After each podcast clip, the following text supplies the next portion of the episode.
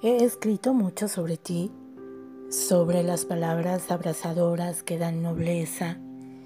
Los años han pasado y digamos que voy amasando el barro moldeable de lo que todos ven en Tarek.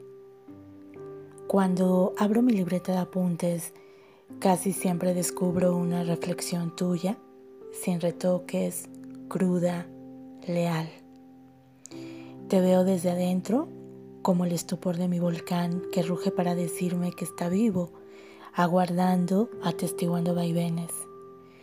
Atesoro la viveza furtiva de todas tus enseñanzas. Estoy moldeada a los humores libres de las ganas con las que me has mostrado la importancia de respetar los tiempos y los espacios.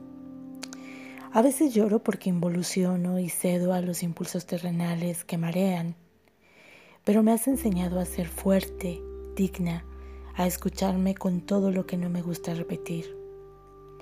Borré los tiempos, perdí los miedos, arraigué esperanza y anido compasión para las reacciones propias de mis egos cada vez menores.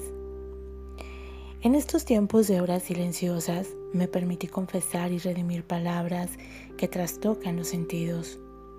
No quería que me pasaras, tal vez por lo terrenal que podemos ser cuando se trata de mirar al otro. Sucediste con el equilibrio de mis tiempos, de la vida, de la sobriedad para aprender a entender que los intentos son eso y que lo letal es inversamente vida cuando se trata de inmediatez. No quería que me pasaras porque me hundía en la angustiante interrogante de cómo ordenar la congruencia de la razón y la insensatez del buen corazón. Aquí habitas como el mago que con sus buenas artes hace hechicería de la buena, de la real, de la que nos hace mejores seres para compartir, para escuchar, para entender. Es la magia de una libertad concebida que hoy me permite decirte a razón de letras que mi energía está con vos. Cuando me preguntan a quién le escribo, la respuesta es irrefutable.